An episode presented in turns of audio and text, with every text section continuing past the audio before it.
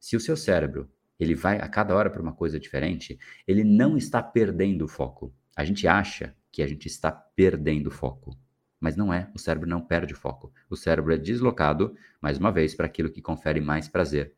E isso sabe qual é o sinal?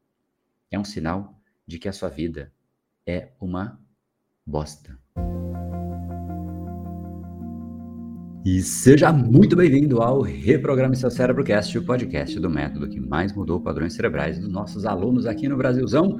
Procrastinação, falta de foco, ansiedade, preguiça, falta de disciplina, você escolhe. São dezenas de milhares de alunos e a sua preguiçinha e a sua procrastinação não são inevitáveis. Você pode sim aprender a condicionar o seu cérebro de uma maneira diferente, tornando isso menos desejável do que aquilo que você realmente gostaria de implementar. Ou seja, o cérebro reage de acordo com o condicionamento que você faz conscientemente ou inconscientemente. E aí que mora o perigo. Grande parte das pessoas simplesmente repetem inconscientemente padrões, e esses padrões vão se fortalecendo a ponto de a pessoa olhar para ela mesma e se denominar como procrastinadora, ansiosa, estressada, preguiçosa e por aí vai, atrapalhando claramente a sua própria produtividade. Hoje esse é o tema, inclusive, uma palavra tão desejada pelas pessoas, mas a cada vez mais distante. E hoje o tom, inclusive, do nosso bate-papo que precede o nosso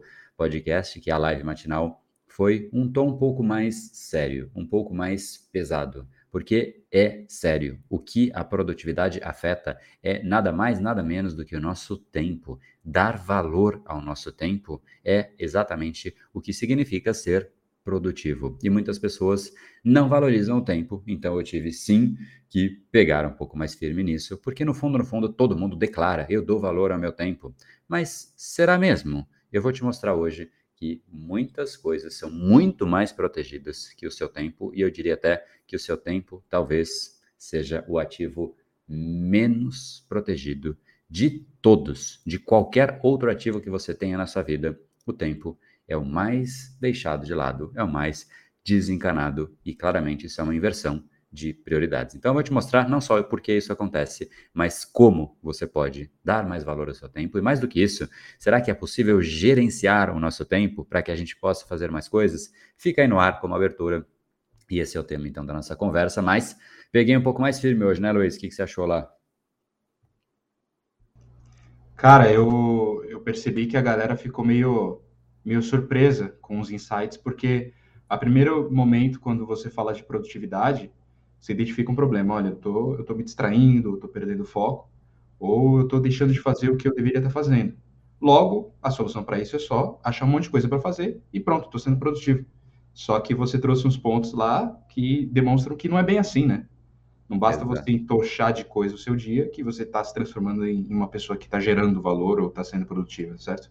Exatamente. Na verdade, uma das formas de ausência de produtividade, eu até chamei de o falso produtivo, é aquele que entope a agenda, porque essa sensação de estar ocupado está muito ligada à produtividade, pelo menos na mente das pessoas, mas não é uma verdade. Inclusive, trouxe algumas reflexões antigas, de muitos milhares de anos atrás, de Sêneca, e, enfim, vou, posso trazer novamente para cá, mas acho que esse é um bom ponto de abertura mesmo. A gente entende que produtividade é trabalhar mais, fazer mais, né? E no fundo, no fundo, tem um porquê desse, desse julgamento que a gente faz com essa palavra, mas acho que até para chegar nesse ponto é legal definir.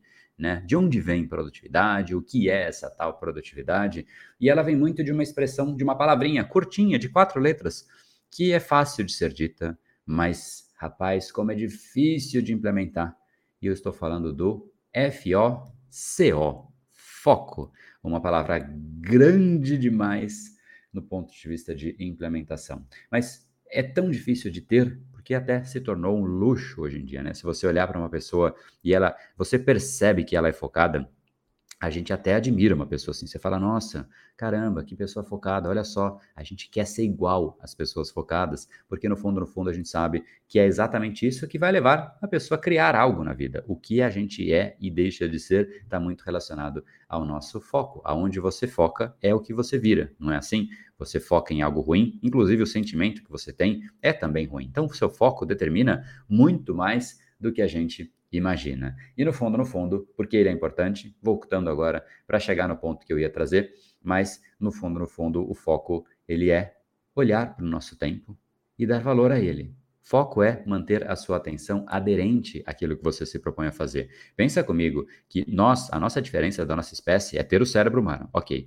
Agora, quando você não tem foco, significa que você está fazendo alguma coisa, talvez um relatório, talvez um podcast, mas o seu cérebro está em outro lugar. Olha que loucura. Você está aqui fisicamente no seu relatório, na sua apresentação, no seu trabalho, mas o seu foco está em outra coisa. Significa então que o seu cérebro não está no mesmo lugar que você está, e óbvio que isso leva a pessoas com menos profundidade. As pessoas são muito mais superficiais hoje em dia, né? Inclusive porque a atenção fica pipocando nas mais diversas coisas aí ao nosso redor, pipoca aqui, pipoca ali, pipoca em tudo, né? E no fim, a gente faz um pouco de tudo e muito de nada, né? A gente chega no final do dia com aquela sensação incômoda de mais um dia a menos. E é exatamente isso que o foco faz. E agora, para chegar no ponto que o Luiz abriu, é, a gente acha que foco é simplesmente fazer mais. Assim como produtividade, eu vou ficar aqui, vou trabalhar e tudo mais, mas eu quero trazer uma visão um pouco diferente de foco. Foco é, como eu disse, e essa é a parte central, foco é manter a sua atenção aderente àquilo que você se propõe a fazer. Mas o que é essa aderência? Né? Aderência, inclusive, é quando você tem um carro né, e o carro, você pisa no acelerador. Se existe aderência, o carro anda. Se não tem aderência, o carro patina. Certo? Não tem como um carro andar se não tem nenhuma aderência. A aderência é o que te permite deslocamento. Agora, de onde vem essa aderência? Essa tração, né? Tração é exatamente isso, é quando você pisa no acelerador e, cara, você vai na direção que você se propôs aí. Isso é tração, isso é um carro que fazendo o papel dele. O carro te leva a algum lugar porque ele tem tração. Agora, tudo que não é tração é distração. E olha que louco isso, né? A gente, primeiro, esse conceito, ele faz a gente refletir. Será que de fato tudo aquilo que a gente enfia no nosso dia é tração, ou seja, nos leva na direção daquilo que a gente almeja, ou é simplesmente distração? Porque nesse sentido, se você para para organizar a sua mesa e fica organizando, aí de repente começa a organizar os e-mails, aí você começa a organizar suas fotos, aí você começa e organiza e organiza e organiza, óbvio que isso pode ajudar na sua atração, sem dúvida, mas muitas vezes a gente acaba enfiando coisas até que soam como produtivas, mas podem até simplesmente ser uma forma de enganar o nosso cérebro. Parece que eu estou sendo produtivo, mas de concreto mesmo, eu estou evoluindo por conta disso. Você está Ok, e isso é importante. Não estou desmerecendo a organização de forma alguma, mas será que isso não está sendo enfiado no seu dia a dia? Porque talvez você não sabe para qual lado ir e não sabe com qual intensidade você tem que aplicar, e aí você faz algo que pareça produtivo. E eu quis pegar algo que realmente parece produtivo, porque organização é até um bom lugar para você colocar, né? Se você quer se distrair, imagina só se toda distração a gente se organizasse alguma coisa. Nossa vida ia ser muito mais, né, organizada, sem sombra de dúvida. Mas em geral, quando a gente se distrai, não é para esse tipo de coisa. É para um Netflix, é para uma rede social, é para algo que confere mais prazer. E esse ponto eu já eu quero já semear algo que foi para mim o um ponto principal, que é o seu cérebro te dando um sinal. O que é o nosso foco? O nosso foco é exatamente aonde o nosso cérebro está prestando atenção. E a atenção do seu cérebro, ela, ela basicamente ela pode ser roubada. Para onde vai a atenção do seu cérebro? Pensa comigo. Você está num dia a dia, você está fazendo alguma coisa, e aí passa uma, uma, Vamos lá, se você é um homem, passa uma menina bonita, passa um cara aí bacana, se você é uma mulher, ou enfim, né? Hoje em dia são múltiplas possibilidades, não vou entrar em todas, senão a gente fica só podcast falando. Mas, enfim, você se atrai para uma pessoa e aí você começa a olhar a pessoa. Enfim, isso te atraiu. Ou você tem ali, você está fazendo alguma coisa e chega uma notificação você fica curioso. Então a curiosidade te atraiu para a notificação. Ou ainda, você está fazendo alguma coisa e alguma outra coisa interessante acontece ao redor, para onde vai a sua atenção? Então a atenção ela vai para aquilo que nos confere mais prazer, exatamente por conta de algo que eu já trouxe para cá. A gente é um ser hedonista, né? Hedon do grego, buscamos prazer e nós basicamente ficamos fazendo isso o tempo inteiro. Buscamos prazer nas coisas no dia a dia e a atenção vai indo para lá. O grande problema quando a gente precisa buscar atenção em tantas coisas aleatórias é que tem algum sinal que o seu cérebro está te dando. E eu posso te dizer qual é esse sinal. E não é muito gostoso de ouvir o que eu vou dizer. Se o seu cérebro ele vai a cada hora para uma coisa diferente, ele não está perdendo o foco. A gente acha que a gente está perdendo o foco. Mas não é, o cérebro não perde o foco. O cérebro é deslocado, mais uma vez, para aquilo que confere mais prazer. E isso sabe qual é o sinal? É um sinal de que a sua vida é uma bosta. E com o perdão do francês que eu acabei de usar, porque não sou eu dizendo isso, é o seu cérebro. Se tudo que você tem no seu dia a dia, se toda a sua rotina, se tudo que você faz é algo que a qualquer coisinha minúscula ao seu redor te instiga mais do que a sua própria vida, atrai mais o seu cérebro do que a sua própria vida, do que as suas prioridades, do que o seu projeto, do que o seu trabalho, do que a sua, do que o seu relacionamento, é porque tem algo mais interessante e, na verdade, qualquer outra coisa parece ser mais interessante do que a sua vida. É o seu cérebro te dando um sinal, falando, cara, a gente precisa trazer prazer para a rotina, a gente precisa trazer prazer para o processo. Enquanto não, não trouxermos prazer para o processo, a gente vai ficar se distraindo o resto da nossa vida inteira. É o seu cérebro te dizendo isso. E essa é uma reflexão que ela pega bem fundo, especialmente para quem para para refletir e mais ainda, para quem para e pega de repente o dia de hoje para avaliar quantas vezes o cérebro está te dando esse sinal. Cara, isso está chato essa vida tá chata. E algo que eu não disse na live de hoje, mas que me ocorreu agora, é um discurso, talvez o mais famoso, mais é, popularizado de Steve Jobs, um discurso que ele fez na Universidade de Stanford. E ele fala uma frase que essa sim viralizou ainda mais, dentro de um discurso que já foi forte, que aconteceu alguns poucos anos antes da sua morte. E ele disse basicamente o seguinte, nas palavras dele de um jeito um pouco diferente, mas se você percebe que você está fazendo a coisa errada, todas as vezes que você olha no espelho, e isso acontece por muitos dias seguidos, você tem que agir. Você olha para o espelho, estou fazendo a coisa errada. Você olha para o espelho, estou fazendo a coisa errada. Você olha para o espelho, estou fazendo a coisa errada. É a hora de você mudar. É a hora de você agir. Porque o seu cérebro fica tentando te avisar, te dar esses sinais. Mas como a gente não conhece o nosso cérebro, às vezes ele está gritando para você: cara, a vida tá chata, a vida tá uma bosta. A gente precisa mudar essa vida. E o que, que a gente vai fazer? O que, que você faz? Eu vou perguntar para você: o que, que você faz quando o cérebro te diz? A vida tá uma bosta, você busca compensação. Esse é o 99%. A pessoa vai para a compensação, abre um Netflix, abre uma rede social e busca o prazer. E a vida lá é legal, mas não é a dela.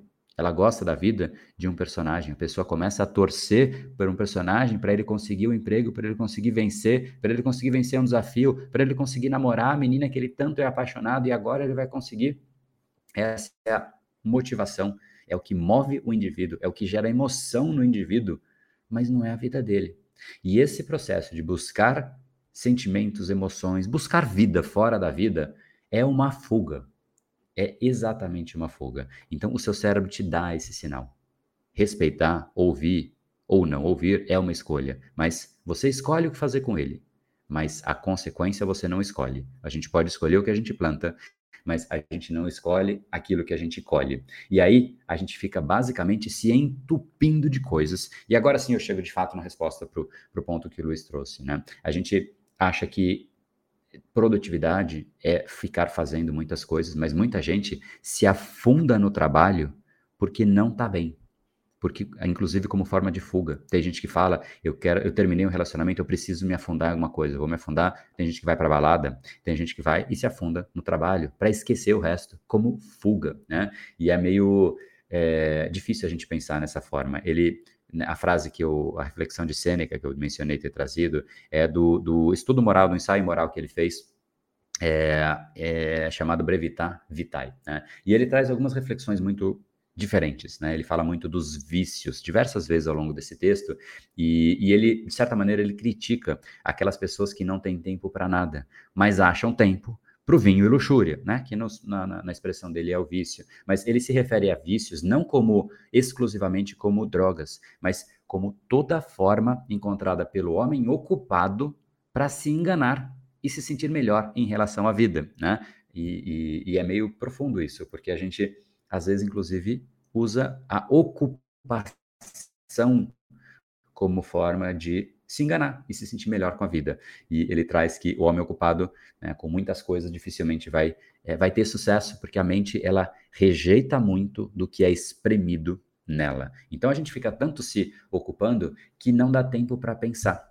E pensar é necessário, não há como deixar de lado o nosso grande diferencial como espécie. Eu vou deixar de pensar para ter resultado na minha espécie, cujo diferencial é pensar, né? Então, quando a gente se ocupa demais, não dá tempo de pensar. E esse é um dos grandes problemas desse mito da produtividade, que a gente deve se ocupar o tempo inteiro, que a gente deve produzir o tempo inteiro. Então, produtividade, a gente precisa pensar que, em última instância, não é estar ocupado. A produtividade é exatamente quando você sente que você dá passos na direção de onde você tem que ir. Passos que estão alinhados a quem é você. É a hora que você entrega um pouquinho mais de você para o mundo. É a hora que você constrói algo que você está realmente construindo e não somente enxugando gelo, se ocupando. Então a gente tem que de fato olhar para o nosso dia a dia e segregar aquilo que realmente é ocupação e aquilo que é produtividade. O ocupado anda em círculo, o produtivo anda para frente. Só que para andar, a gente tem não só que andar, tem que parar, trocar de marcha. Eu vou falar um pouco mais a respeito disso, mas em última instância, produzir e se ocupar não é só aliás, produtividade não é só se ocupar e, e, produzir sem parar. A gente precisa de algumas outras variáveis aí. Então, acho que isso responde um pouco desse ponto que você trouxe, Luiz.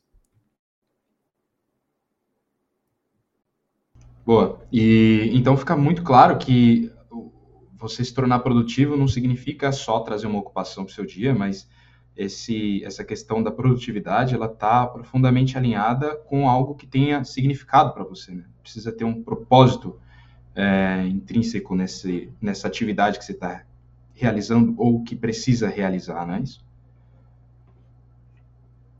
É, e, e esse inclusive é um dos motivos, é, é, é tão isso, né, que no, tudo que a gente só fala é, tem pouquíssimo valor. Né? A gente diz muita coisa. E eu, eu deixei há bastante tempo de ouvir o que as pessoas falam. Eu ouço o que elas fazem. Né? E é uma mudança sutil, parece que é semântica, né? parece até que não faz sentido a frase, mas ela faz muito mais sentido. Tem gente que diz eu dou valor ao meu tempo, mas não dá valor nenhum. Tem gente que diz uma série de coisas. É como se eu dissesse eu torço para o time, não vou falar time boa de novo, eu, eu torço para o Brasil, mas na Copa mesmo eu vibro para Portugal, começo a, né, a curtir, vibrar e tal, e o Brasil eu sou meio pastel, tanto faz se ganha ou se perde.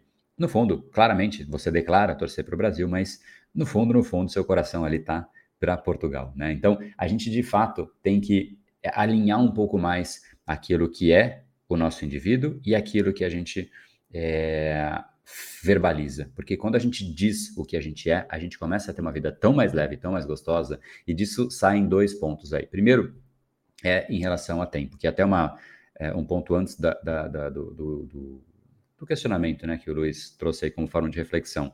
Que, na verdade, é, a gente, até como eu abri, a gente dá tanto valor ao tempo verbalmente, mas no dia a dia, olha que louco, a gente tem outros ativos, né? Quais são os ativos mais valiosos que você tem? Pensa comigo aí. Talvez, sei lá, a sua casa, talvez o dinheiro que você tem no banco, se é que você tem dinheiro no banco, tem, mas é, é um ativo que você tem, é, a sua roupa, a sua, suas, seus ativos, eles todos, a sua saúde. Para a sua saúde, então, o que, que você faz? Você tem um plano no seguro de saúde, né? Porque, poxa, vai que acontece alguma coisa, então é importante a saúde, né? Ninguém diz que não é.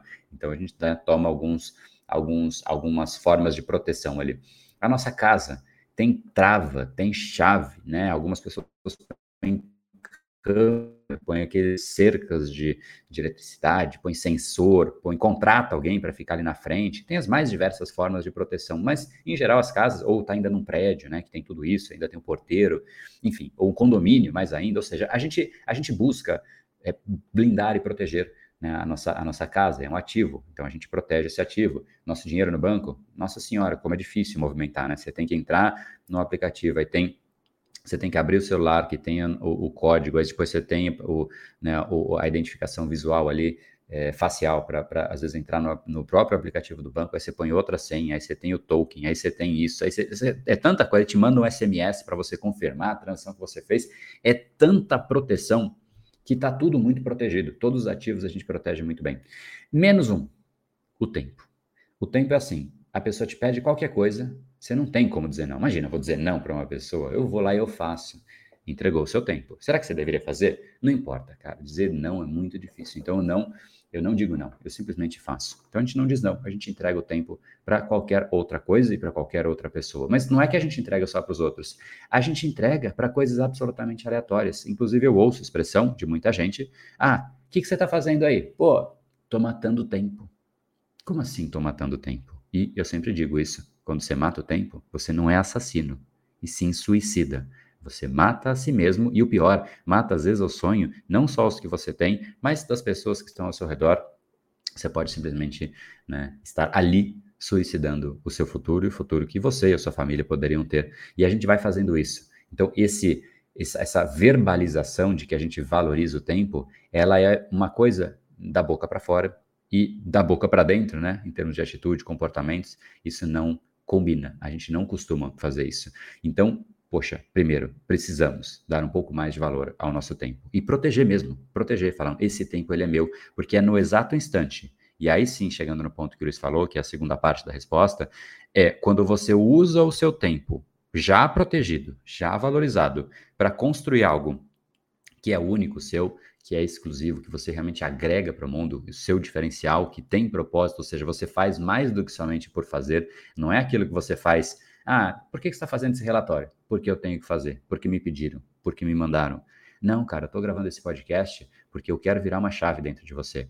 E se virar essa chave, você de fato passa a valorizar mais o seu tempo, você começa a mudar padrões e aquilo que condicionou padrões cerebrais que você tinha ao longo da sua vida inteira, porque você foi fazendo de forma inconsciente, sem se incomodar e buscando só o prazer de curto prazo, talvez esse incômodo que eu esteja gerando agora em você, porque esse assunto de hoje eu falei que seria um pouco mais sério e está sendo mais sério, ele talvez te gere um incômodo que te impeça de repetir atitudes. E essa atitude impedida, ela deixa de consolidar um padrão e o seu cérebro para de repetir esse padrão e automaticamente você tirou um padrão que toma o seu tempo, que toma a sua vida e obviamente quando você não condiciona um padrão, você está condicionando outro. Então você começa a treinar o seu cérebro de uma forma muito mais sólida, profunda, alinhada ao que de fato a gente gostaria para nossa vida. Só que a gente não faz isso, porque a gente vai só em cima daquilo que confere prazer no curto prazo. Então, muitas vezes, o que eu chamo aqui de tapa na cara, na real, o que a galera chamou e chama de tapa na cara, o, a, a, as reflexões, enfim, esse, esse, esse,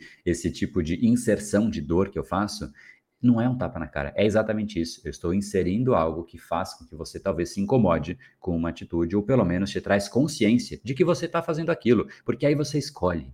Tudo bem, eu quero ficar comendo brigadeiro a minha vida inteira. Come lá, cara, tá tudo bem. Livre-arbítrio. Você faz o que você quiser, a vida é tua, não é minha. Eu não vou me meter na vida de quem não é a minha vida. Eu cuido da minha, né? E já dá muito trabalho para eu cuidar da vida de outros. Então a minha já dá trabalho, é nela que eu foco. Mas eu ajudo a você ter essa mesma gestão de você mesmo. Então, estes tapas, né, essas reflexões mais é, de, de, de, de, fazer a gente olhar para aquilo que a gente faz com uma luz que geralmente a gente não coloca na, nas próprias atitudes, é o que é chamado de tapa na cara. Só que quando a gente começa a olhar para o que de fato a gente deveria estar fazendo, é exatamente quando a gente fala: poxa, eu recebo um aprendizado do mundo e eu vou usar esse aprendizado passar pelo filtro chamado André Buick, e esse filtro vai devolver para o mundo com a minha pitada, com o meu jeito, com o meu toque. Uma grande empresa recebe produtos, insumos, tipo a Apple. A Apple recebe insumos da China, de, mais, mais da China que qualquer outro canto, mas enfim, uma série de materiais. A matéria-prima é similar, está aí à disposição do mundo, mas ela cria de um jeito diferente, ela agrega ao mundo algo que o mundo quer. Será que você está fazendo isso? Isso é o que é produtividade. É quando você recebe algo do mundo e essa essa sua fábrica, vamos, vamos usar o exemplo de uma fábrica é bom para falar de produtividade, né? Então, estes insumos que você recebeu ao longo da sua vida, em forma de conhecimento, em forma de tempo que você tem à sua disposição, todos os ativos que você tem de conhecimento, de networking, de, de contatos, de disponibilidade, de acesso, tudo isso que você tem e aprendeu e adquiriu, são os insumos, mas é quando você processa de uma forma efetiva e eficaz esses estímulos e esses insumos que você tem e devolve para o mundo de uma forma melhor. Isso é produtividade. Isso te faz andar, isso te faz crescer, isso faz o mundo crescer, isso faz o mundo mudar. É exatamente por conta disso, e, e, e é interessante isso, porque o, o, que eu vejo como, sabe assim, eu fico pensando qual é o maior problema que eu sempre penso nos problemas que os alunos do Brain Power têm, né, para realmente solucionar. E depois do treinamento surge um problema, que é o grande ponto, a grande preocupação, a grande indagação. Em geral, as pessoas tiram tantos padrões negativos, né? A pessoa passa pelo Brain Lab, conhece o cérebro, entende cada um dos padrões, é um treinamento customizado, então ela vai pegar cada um dos padrões que prendem ela nela mesma e para de ter isso. Então ela começa a ter ela à disposição, energia à disposição, tempo à disposição para que ela faça as coisas e ela começa a fazer e começa a andar, e, enfim, começa a ter mais dela mesma, porque ela estava presa a ela enquanto que o mundo estava aí na frente. Só que ela começa a ter isso para ela, ela mesma de presente, ela, ela ganhou de volta. Só que aí ela fala assim: bom, e aí, o que, que eu faço com isso? Como eu posso gerar valor? Como eu posso gerar impacto? E é algo que a, a, os alunos muito falam: bom, como eu faço isso? Porque gerar valor é algo abstrato, não é concreto, né? Como assim gerar valor? Qual é o meu diferencial? Como eu posso gerar, né? Como eu posso empacotar esse monte de input, né? Esse insumo que essa fábrica recebeu e empacotar de um jeito diferente para devolver ao mundo de uma forma mais concreta, né? Porque é abstrato, convenhamos, né? Gerar valor. Bonito de dizer, mas difícil de entender e mais ainda de implementar. É por isso que a gente criou, é, inclusive, é legal até dizer, porque caso você queira se inscrever no Brain Lab, e, e, essa opção vai acontecer no dia 17. Hoje você quer se inscrever? Não dá. Depois, não dá. É no dia 17 que a gente vai abrir as inscrições. E, e uma das opções vai ser exatamente um. Vai estar tá lá embaixo. Você põe seu nome, e-mail, tarará, e a gente vai abrir um workshop que é exclusivo para aluno. Por quê? Porque não adianta nada. Ah, eu descobri como gerar valor para o mundo, mas eu ainda estou preso nos, nos meus padrões.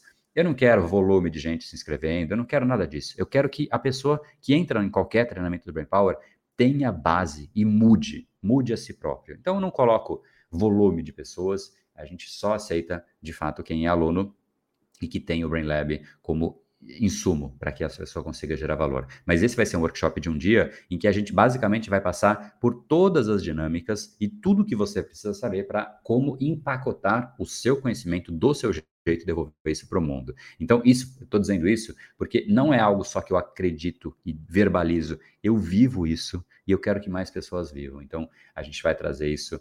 É, eu estou dizendo também porque acho que é legal você saber que não adianta nada você ficar produzindo coisas aleatórias. O produtividade é isso. Essa é a diferença de eficiência e eficácia. Mas também estou dizendo, porque caso você se inscreva, inscreva no Brain Lab, é legal que você saiba o que é esse workshop, que vai aparecer lá como uma opção abaixo. Né? No dia 17, você vai pôr seu nome, e-mail, é, telefone, coloca tudo certinho para não ter erro, porque bastante gente já está aí perguntando como é que se inscreve no Brain Lab.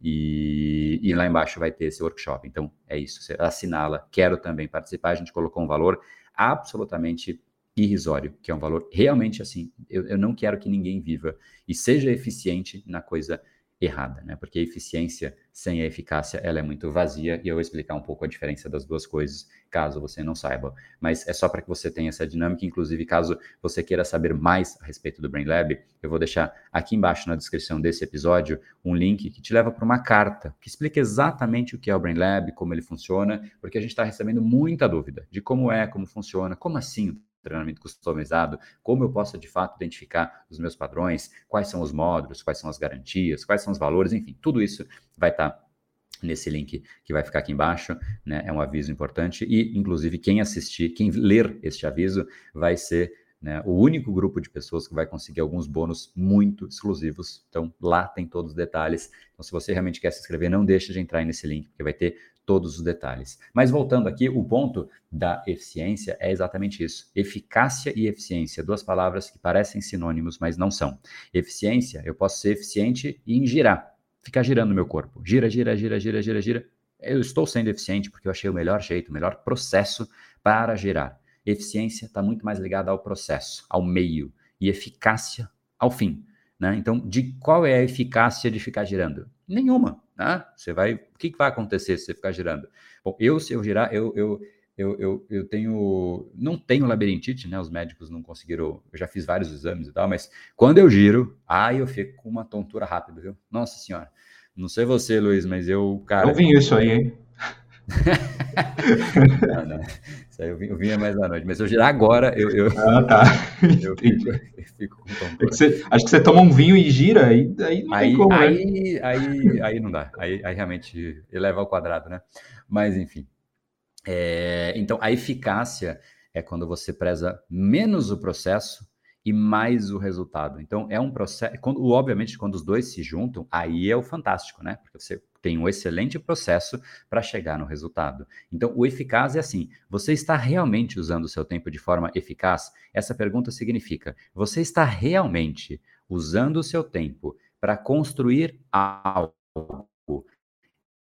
Você usa os seus diferenciais, usa o seu talento e agrega algo ao mundo, de forma que simplesmente, se você não o fizesse, o mundo seria inferior ao que ele é hoje. Se você faz isso, você sente que você dá um passo você anda, você evolui, você sente progresso, você se sente bem. Esse é o caminho que leva as outras pessoas a te admirarem. As pessoas admiram quem tem foco, quem anda, quem evolui, porque a pessoa vê o que ela fez. E de certa maneira, a admiração é uma forma das mais profundas de inspiração. Você se inspira naquilo. Você fala, poxa, eu admiro o que essa pessoa faz. Porque em última instância você fala, cara, eu talvez gostaria de ter feito esse processo, eu queria ter esse resultado, eu queria no mínimo ter essa disciplina que a pessoa teve, eu queria ter algo que essa pessoa tem. Porque se você não admira, se, se você não tem nada que te inspira no que a pessoa fez, mesmo que não seja o resultado em si, né? Tem muita gente que fala, poxa, né, eu, eu, eu, eu admiro a Anitta, né?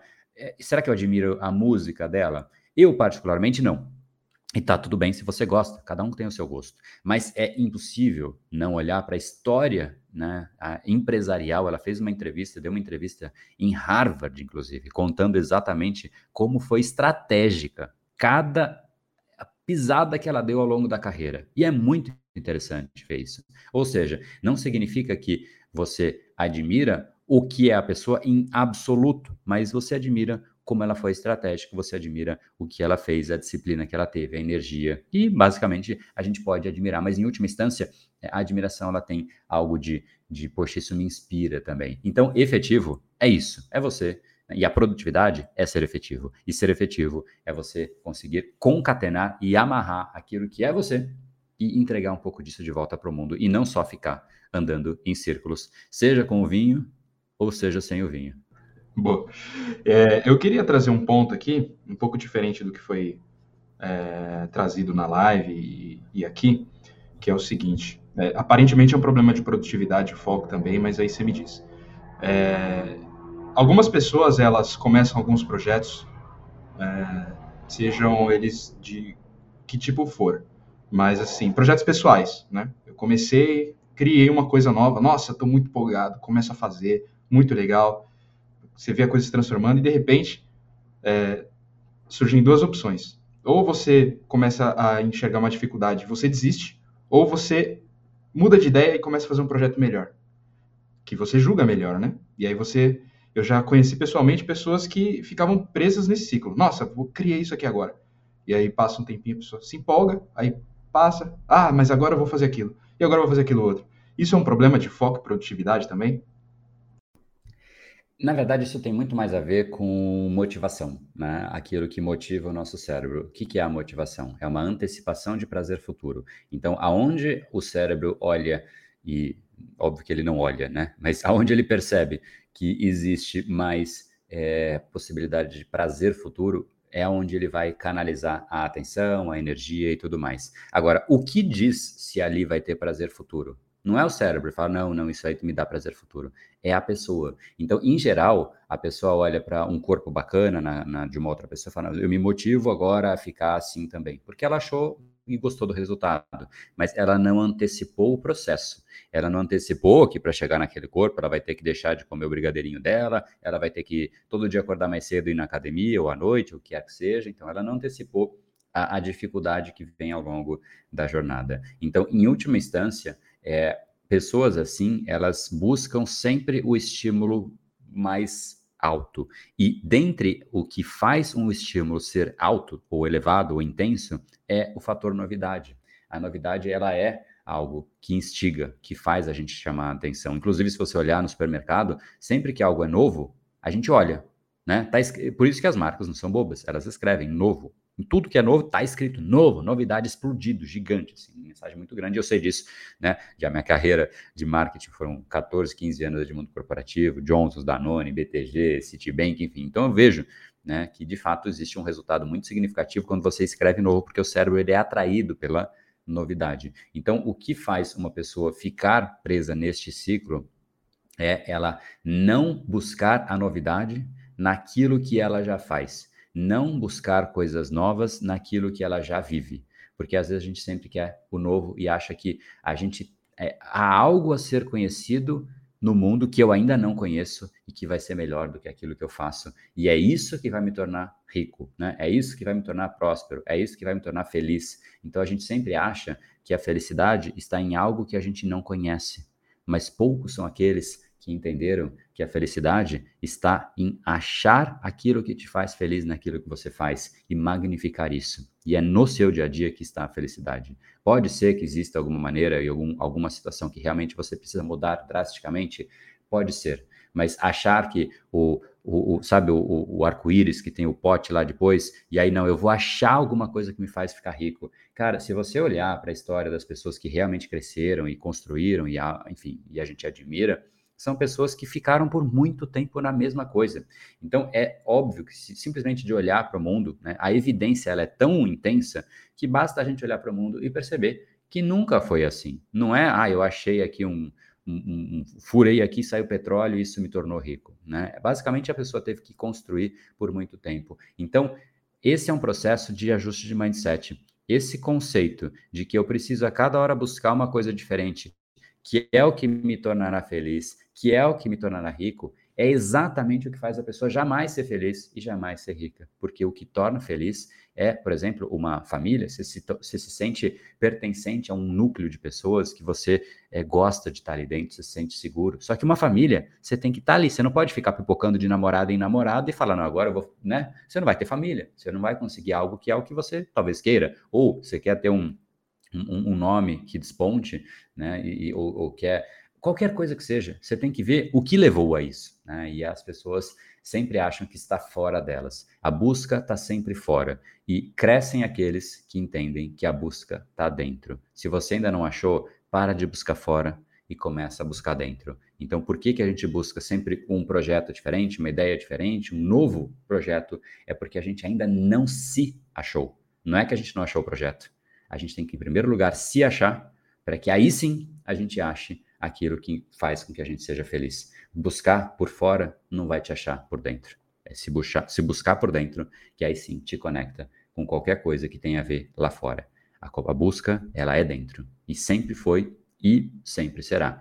Então, acho que acho que tá, tá claro de onde a gente tem que buscar e por que, que a gente fica sempre pipocando, né? No fim, é mais uma, mais uma resposta do cérebro que, né, a vida pode estar com aquela palavra francesa, né? Pode estar uma bosta, né? E quando Total. tá uma bosta, o cérebro entra num processo desesperado de buscar prazer. E ele busca prazer em qualquer lugar, coisas novas, uma notificação, um, uma série, um projeto novo. Esse, essa busca desenfreada do cérebro de buscar outras coisas, inclusive coisas a fazer sem fim, ficar produzindo e produzindo e produzindo é nada mais do que um sinal de que você ainda precisa se conhecer, se entender e que tem padrões que estão te prendendo, tá te prendendo de viver o mundo, né? Viver a vida. O mundo tá aí, ó, à disposição. Alguns vivem, outros não. Por que, que eles não vivem? Estão presos a eles mesmos. Boa. É, justamente a gente percebe que todos os padrões que a gente tenta solucionar superficialmente é, não, não, não, não dura, né? O resultado. Que é, por exemplo, eu vou resolver meu problema de produtividade produzindo um monte de coisa. É, vou resolver meu problema de estresse é, dormindo. Tipo, não, não, é assim, né? Tipo, soluções rápidas para problemas complexos não, não rola. Mas acho que é isso. O que mais a gente fala sobre produtividade e foco aí? Não, eu, eu acho que você trouxe um ponto aí que vale muito como, inclusive, um bom, um bom, um bom encerramento, né? A gente meio que fica fugindo aí dos, dos problemas e a gente não percebe que quanto mais a gente foge do, do problema, mais distante a gente fica da solução também, né? E a gente fica tentando buscar é, a resposta de tudo fora, né? Então, eu vou, vou, só dar um exemplo muito claro disso. A gente, eu, eu, converso com muitas pessoas, muitos amigos, assim, pô, eu não tô, não tô gostando do que eu faço. Então, sabe o que eu vou fazer? Eu vou mudar de país. eu vou fazer um intercâmbio, eu vou fazer um MBA, fazer um mestrado. Né? É, o problema não é nada disso, não, tá? Eu, inclusive, faço mestrado em neurociência em Londres, poxa, super bacana, é, porque é um conhecimento que eu vejo aonde eu vou usar. Mas, e, e, tem um motivo claro, né? Além da minha paixão pelo cérebro, mas é, tem, tem pessoas que falam isso e usam essas, vou viajar, vou isso, como uma fuga muito clara, como se Vou pegar o exemplo de vou mudar de país. Então, eu aqui no Brasil, né, com, ou qualquer país que você more, né, esteja ouvindo esse podcast, que virou, virou internacional, é, já é, na real, né? Porque, de fato, né, a gente, inclusive, tem dezenas de milhares de alunos de todos os cantos do mundo e é muito gratificante ver isso, como a internet né, permitiu acesso a pessoas que estão, às vezes, numa cidade do interior, do interior, do interior, fazendo o Brain Lab e tendo transformações muito significativas, assim como pessoas da Austrália, do Japão e tudo mais. Mas, é, no fundo, no fundo, a gente a gente está sempre buscando fora. Então, eu, vamos lá, eu criei aqui no Brasil né, o, o, o padrão chamado André. Né? Todos a soma de padrões cria o indivíduo chamado André. E um, é um indivíduo. Vamos, vamos criar uma, uma história aqui. O André não está feliz no trabalho e o André não conseguiu achar aquilo que faz ele feliz. Então, ele não consegue um bom relacionamento, porque ele está sempre estressado, sempre angustiado, não consegue cuidar do corpo, porque não dá tempo, ele está ocupadíssimo, mas ele vê sim uma série de Netflix e tudo mais, porque isso dá um certo prazer de curto prazo. E aí ele fala, cara, mas não tá legal isso. Em algum momento ele se questiona. E aí o que, que ele faz? Ele fala, bom, eu preciso achar onde está essa tal felicidade, achar onde realmente eu vou me encontrar, eu, vou, preciso me encaixar no mundo. Então eu vou para outro lugar. Eu vou lá, talvez, eu vou morar na França, porque eu morei na França, inclusive, né, em 2014. É, morei em Toulouse fazendo uma especialização é, em marketing e comunicação. E, enfim, então eu vou, vamos supor que eu queira ir lá para a França para fugir. Aí eu chego na França. Quem chega na França? É um André que tem qual padrão? O padrão de fugir dos problemas, porque eu fugi do problema aqui no Brasil lá para a França. E eu levei esse padrão, ele ficou no Brasil? Não, ele foi junto. O padrão de se distrair e o padrão de buscar prazer de curto prazo ficou aqui ou foi junto? Foi junto. Todos, resumo, não vou falar um a um, mas todos os padrões eu levei junto comigo para a França. Só que tem um problema a mais. Eu cheguei lá e o idioma, por mais que eu fale francês, e de fato eu falo, é diferente. É algo que gera uma complexidade adicional. Mas, além disso, eu não tenho a base de apoio que eu tenho aqui. Tudo é um pouco mais difícil, para não dizer muito mais difícil. Aquilo que você faz e é certo aqui é diferente lá. O jeito de você conseguir um projeto, um emprego lá é diferente do que aqui. Tudo é diferente. Então, agora eu tenho todo o mesmo André, com os problemas que ele tinha, levado lá para a França, só que agora está com o perfume francês. Aqui literalmente é, o cara não tomou banho e botou um perfume francês. Então foi lá para a França para tentar resolver. Só que não é o deslocamento, você está mais distante da solução, você está se afastando, você está buscando. Então muitas vezes as pessoas falam, eu vou fazer um curso de qualquer coisa que seja, como uma forma de, de, de achar aquilo que eu estou buscando, mas eu nem sei o que eu estou buscando. E isso que é o pior, é aí que me incomoda. Eu vou lá para a França porque talvez, eventualmente, exista uma chance remota ou não de eu achar alguma coisa lá que, porventura, possa conectar com algo que eu ainda nem sei muito bem o que, que é, mas que isso, eventualmente, pode me tornar uma pessoa que, se alguma coisa der certo, me torne feliz. Olha quanta hipótese e, e varia, sabe? Uma coisa tão incerta que as pessoas fazem com elas mesmas. Então, tem gente que faz isso também com o MBA. O problema é o MBA? Não, mas é um lugar que infelizmente virou um lugar de pessoas que não estão tranquilas, não estão felizes com que elas, onde elas chegaram e elas estão buscando a resposta, como se o MBA fosse dar a resposta. O MBA não vai te dar resposta. Um, um, um, um, intercâmbio não vai te dar resposta. Mudar de país não vai te dar resposta. O que, que vai te dar resposta?